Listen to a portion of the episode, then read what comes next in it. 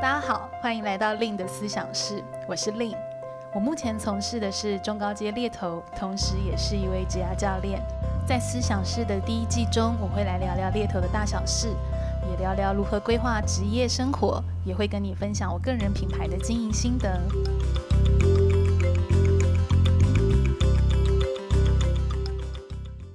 Hello，大家好，我是 Lin。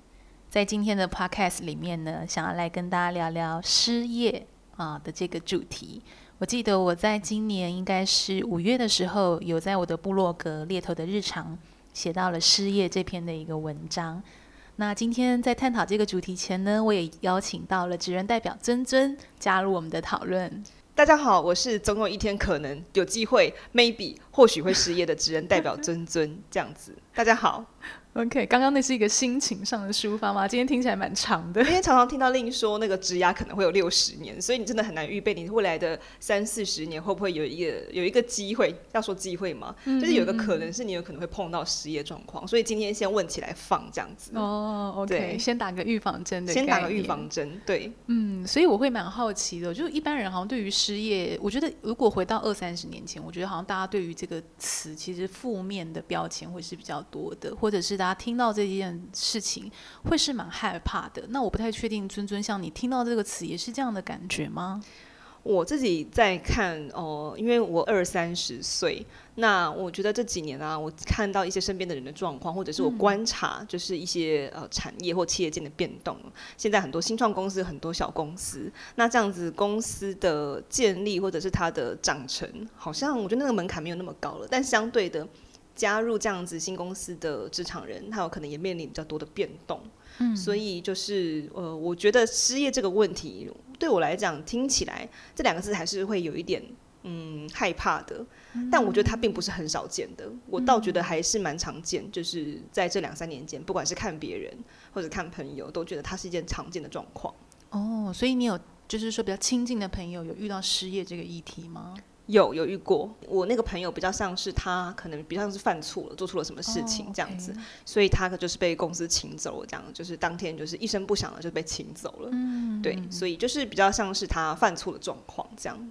嗯，我觉得失业这个议题其实对我来讲也有点特别，因为我记得我在那篇文章我有提到，嗯、就是我自己的家庭其实是有家庭成员很紧密的那种，就是在比较壮年的时期遇到了一个失业。嗯、那我其实比较多看到我自己这样子亲近人遇到这样子的议题，其实会有很多情绪或心理上或者是自我认同的一个冲击。那再加上因为我自己做猎头嘛，那其实有时候我们其实会去看呃一个 candidate 他离开。这个工作的原因，那可能就会遇到有一些遇到失业、被裁员哦、呃、等等这样的一个职场人哦、呃，我们会有一个针对失业调试的哦、呃、这样的一个讨论。所以每次我其实，在听到这件事，我都会，我其实心里是会蛮有感觉的，不知道为什么。嗯，因为失业听起来就真的会蛮天崩地裂的。嗯、我我不晓得，就是现在年轻人还会不会这样子去看待一件事情？嗯、但是大部分别人在面对失业的时候的那种。冲击啊！如果说是你犯错，可能就比较不会那么冲击，因为你知道自己错了嘛。嗯、那公司给你一些比较严厉的惩罚，那有有可能其实你自己造成的。可是如果说是呃你能力不足，或者是说公司重组，或者是公司财务有问题的那一种失业，我觉得就会。呃，影响一个人蛮多的。嗯嗯，所以其实我总结一下哦，我觉得失业这个词，其实大家对于它有很广泛的定义。那以我来看的话，其实我们去看待失业，可以去思考一下，就归纳一下，就是说，哦，对啊，假设我今天真的面临到失业好了，那我的产生这件事的原因到底是因为什么？比如说，像刚刚尊尊有提到，就比较外在的原因，就诶，可能是因为公司有状况，哦、呃，被裁员了，那也许是部门遇到重整，或者是技术转移，可能从台湾转移到其他国家，因此。呃，而造成的一个失业，这是比较外在层面的一个状态嘛。那当然，刚刚也有提到，就是像哦、呃，你的那位朋友，他比较面临到的是自己的挑战，嗯、就也许真的是因为当时可能不够成熟，或者是刚好能力上呃有一些欠缺，而因此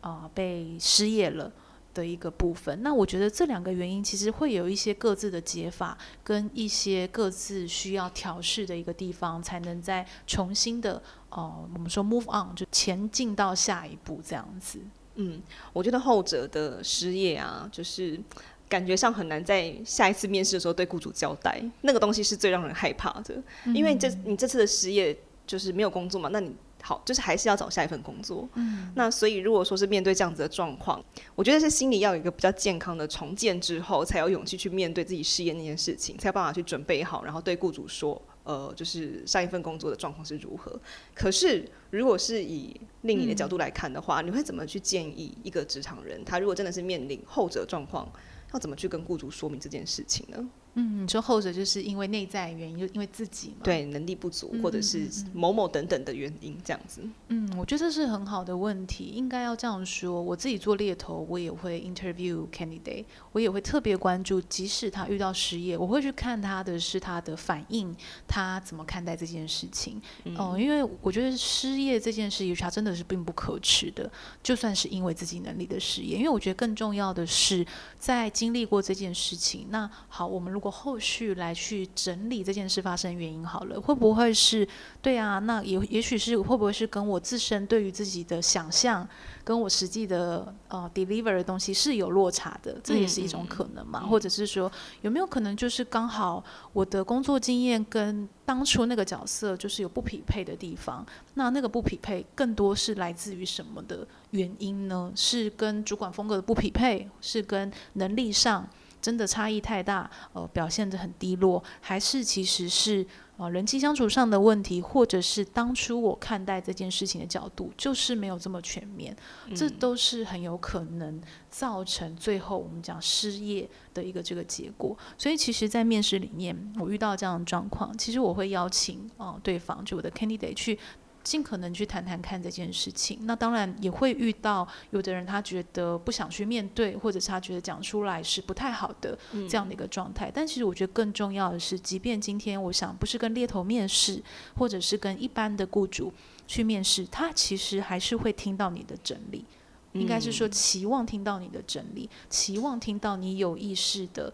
呃，会再去怎么调整自己，而且是下一次你不会再这样做，或者是你会再做得更好。我其实更重要的是那个学习经验为你带来了什么。那因为其实我们之前在前面的集数应该有聊到嘛，我觉得面试其实他雇主看待他的都一定希望是正面积极的，嗯，所以刚刚那样的一个诠释方式，相较也会是让雇主消弭他的一个担心。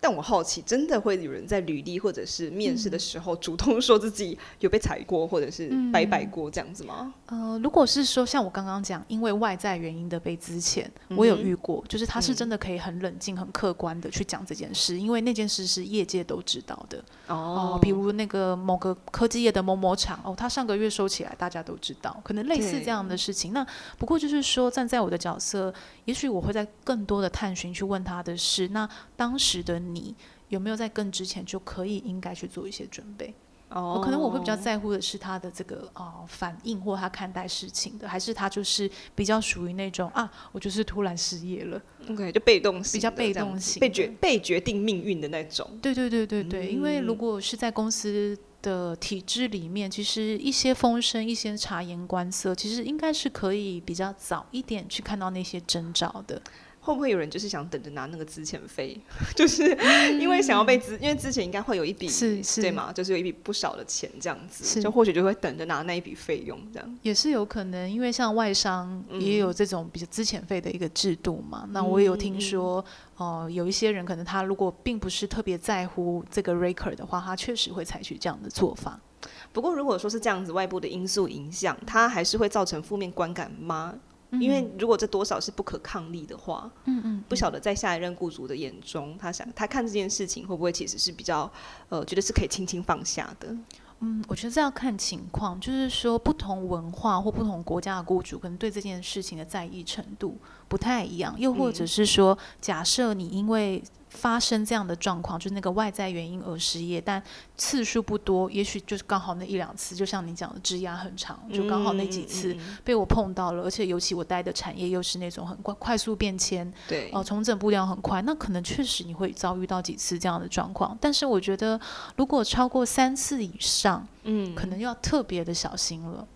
嗯，代表说，其实你选工作或者是在洞察这个风险的时候是有点问题的吗？还是？嗯，确实，就可能雇主他会有这样的一个担心，就像你刚刚形容的，好像怎么觉得你的状态都是一直是被选择？嗯，因为雇主如果回到我们刚刚在分享了嘛，就他期待是那个积极，他期待是那个表现好的，嗯，他可能会比较期待的是，哦，嗯，这个 candidate 他应该是在职在职的，嗯嗯，这个 candidate 他应该是在职的，然后是有筹码来谈判的。嗯，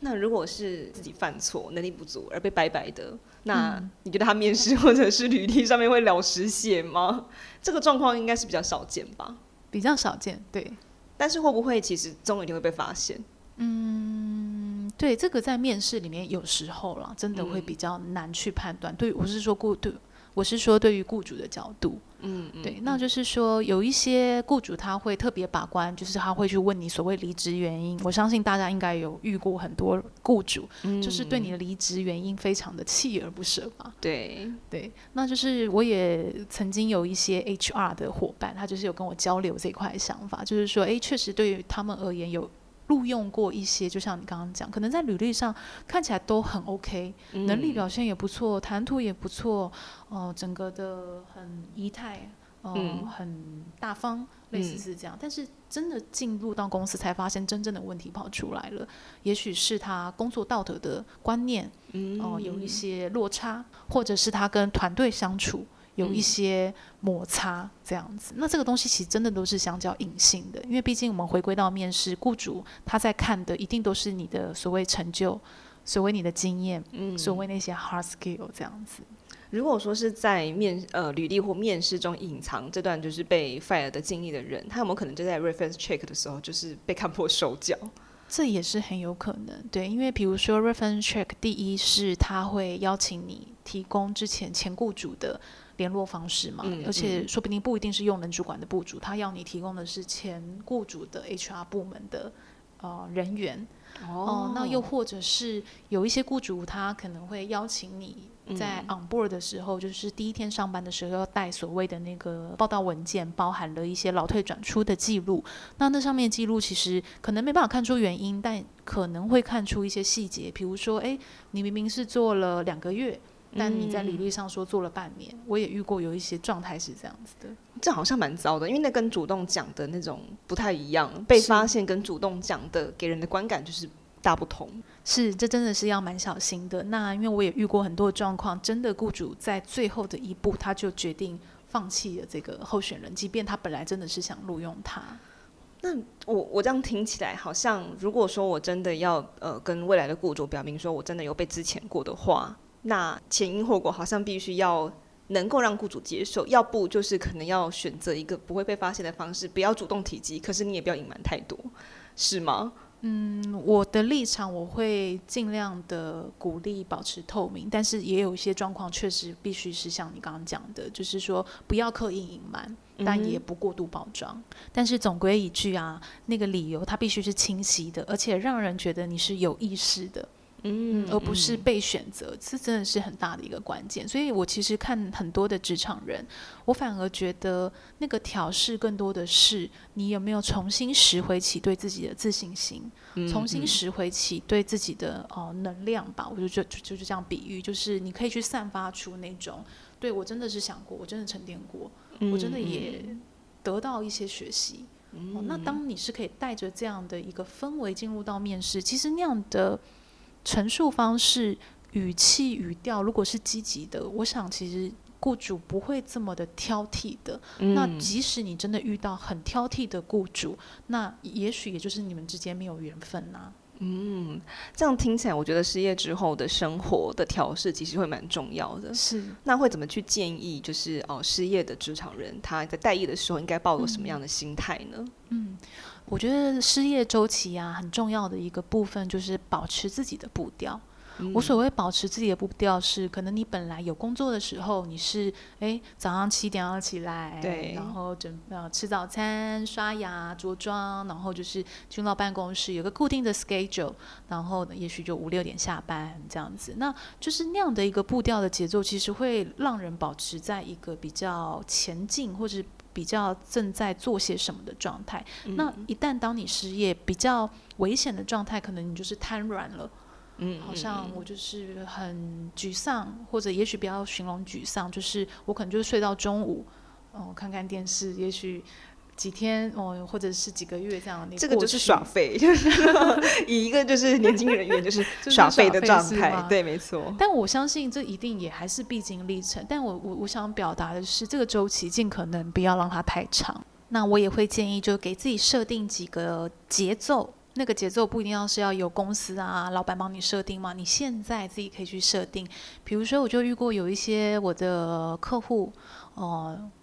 比如说我就遇到一些职场人，他说：“我、哦、我每天一样固定七点起来，我就去运动，然后我就进去图书馆。”去看某一个他想要学习的议题，或者是他去看一些故事，沉淀自己的想要，或沉淀自己的状态，或者是心情。那我想这样也是很好的。或者是像有一些人，他会选择在这段时间，诶，如果他是有一些积蓄的，啊，经济状况可以的，他甚至是会去学习一些技能，或者是给自己充电。那那个技能可能不一定是硬技能，我也听过有一些人就真的去学一些我我本来就很想做的事情，嗯、类似是这样的一个啊、嗯呃、技能或者是兴趣，我觉得这个都可以带来很多生活上的调试。我指的调试可能更多会是像那个滋润吧，嗯、呃，重新再滋养自己的这件事情。那当然，我也会遇过有一些职场人，他有他经济上的考量，那他可能会去兼差啊、呃，去做一些比较 part time，或者是开始做一些外包的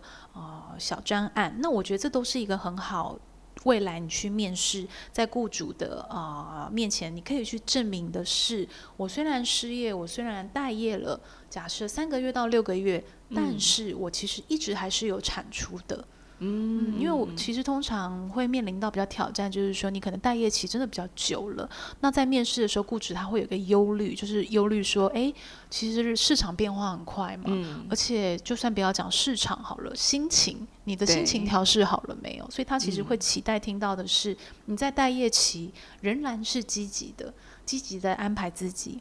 积极的还是在发展自己。我觉得这会是比较重要的。嗯，对，就像之前令的其他的文章也有讲到，就是嗯、呃，怎么让自己在不管是用利用呃志工的活动啊，或者是一些身边其他的资源，让自己保持在那个呃敏锐度上面，我觉得是蛮重要的。就就至少我觉得在呃下一份工作衔接的时候，还是会有手感的存在，嗯，那个工作上手的那个流畅度可能也不太一样。是啊，所以我觉得刚刚讲到那个敏锐度，甚至是你失业，如果真的一段时间重新回职场第一天，说实在也是一种挑战。哦，真的，我就想到我们那个职场人小剧场那个，嗯嗯、好像跟这个没有关系啦，但就是，